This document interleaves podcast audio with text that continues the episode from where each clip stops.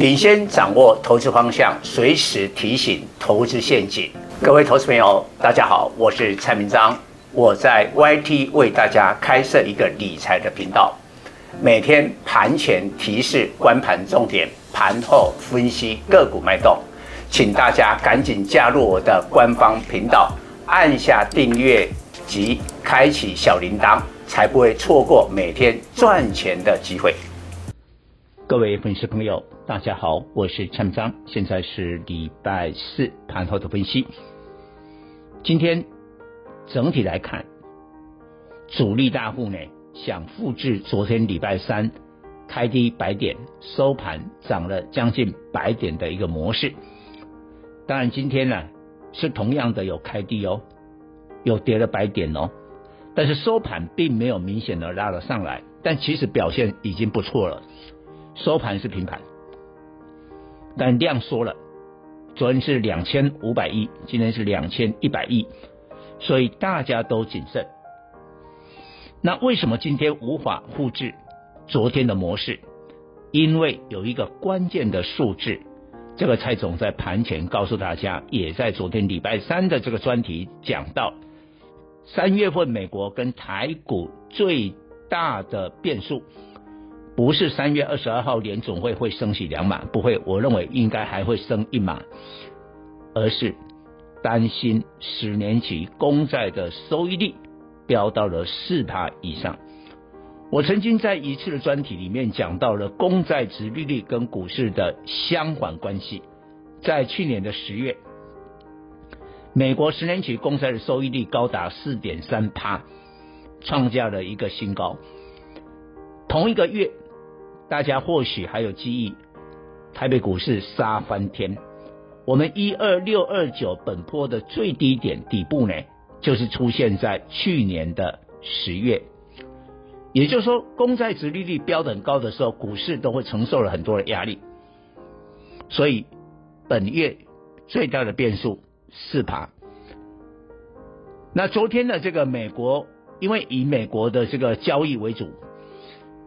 美国交易的时段呢，这个公债殖利率没有四趴，盘中有了，但今天亚洲的时段又出现了四趴喽，所以今天礼拜四的晚上啊，美国时间交易的时候，只要最后收盘四趴四趴，我认为会有压力。台股明天礼拜五会有压力的，所以你可以看今天呢、啊，跌谁？跌金圆双雄，因为公债殖利率上去的话，只要四趴，科技类股。很多啊，尤其高价股啊，那个千金啊，他们今年的股息殖利率不会有公债的这个四趴，那我何必买你的股票？我就直接去买美国的公债啊。这个要注意，所以你看今天跌联电，跌台积电，跌谁？IC 设计，跌 IC 设计。但联发科啊，殖利率是有将近十趴了。但是我昨天礼拜三讲一个重点。哦，不是说我这个殖利的股股息殖利率呢，哦八趴十趴，就股票一定可以买。你要看你产业景气的位置在哪里，你这个位置还是要往下的。比如说手机的晶片，其实还不乐观呢。联发科的这个产业景气还不乐观呢，所以它今天就没涨了。所以要找景气健康而殖利率较高的股票。不过今天呢，我要特别讲一下，除了这个部分，还有一股力量。现在最新的这个主流是什么？中国刚公布的二月 PMI，不管是制造业或服务业，都远高于预期，甚至达到十年来的高点了。那现在有最新的说法，中国今年呢全面解封之后，本来经济成长大概是五趴，现在最新的说法有可能会高达六趴。那岂不成为全球的火车头？因为美国还有通膨的问题啊，经济不会成长太多啊，台湾就是勉强保二啊。那引擎就看中国，所以中国的这个 PMI，它已经拉动了谁？拉动了散装轮。当然，散装轮股票虽然今天是盘面的焦点啦。但是呢，我觉得啦，投资人的信心还不足。你看到二六零六的玉米呢，昨天跌六趴，今天还没有把它昨天跌的涨回来嘞。也许啊我们只看一天不准了，明天多看一天了。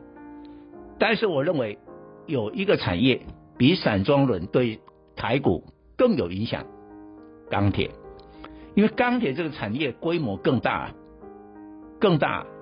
但是最近就中钢、中鸿啊，去年第四季啊，这个 EPS 是亏损的啊，外资还在卖啊，这个没有消化完呐、哦，今天就有点开始跌不下去了。然后呢，也请大家注意，今天其实亚洲股市今天都表现得普普通通啊，并没有什么特别的大涨。但是不管中国的股市也好，或者南韩的股市，今天涨最多的一个族群。钢铁，南韩有的钢那个钢铁指数飙了四趴，所以明天要注意这个族群。以上报告。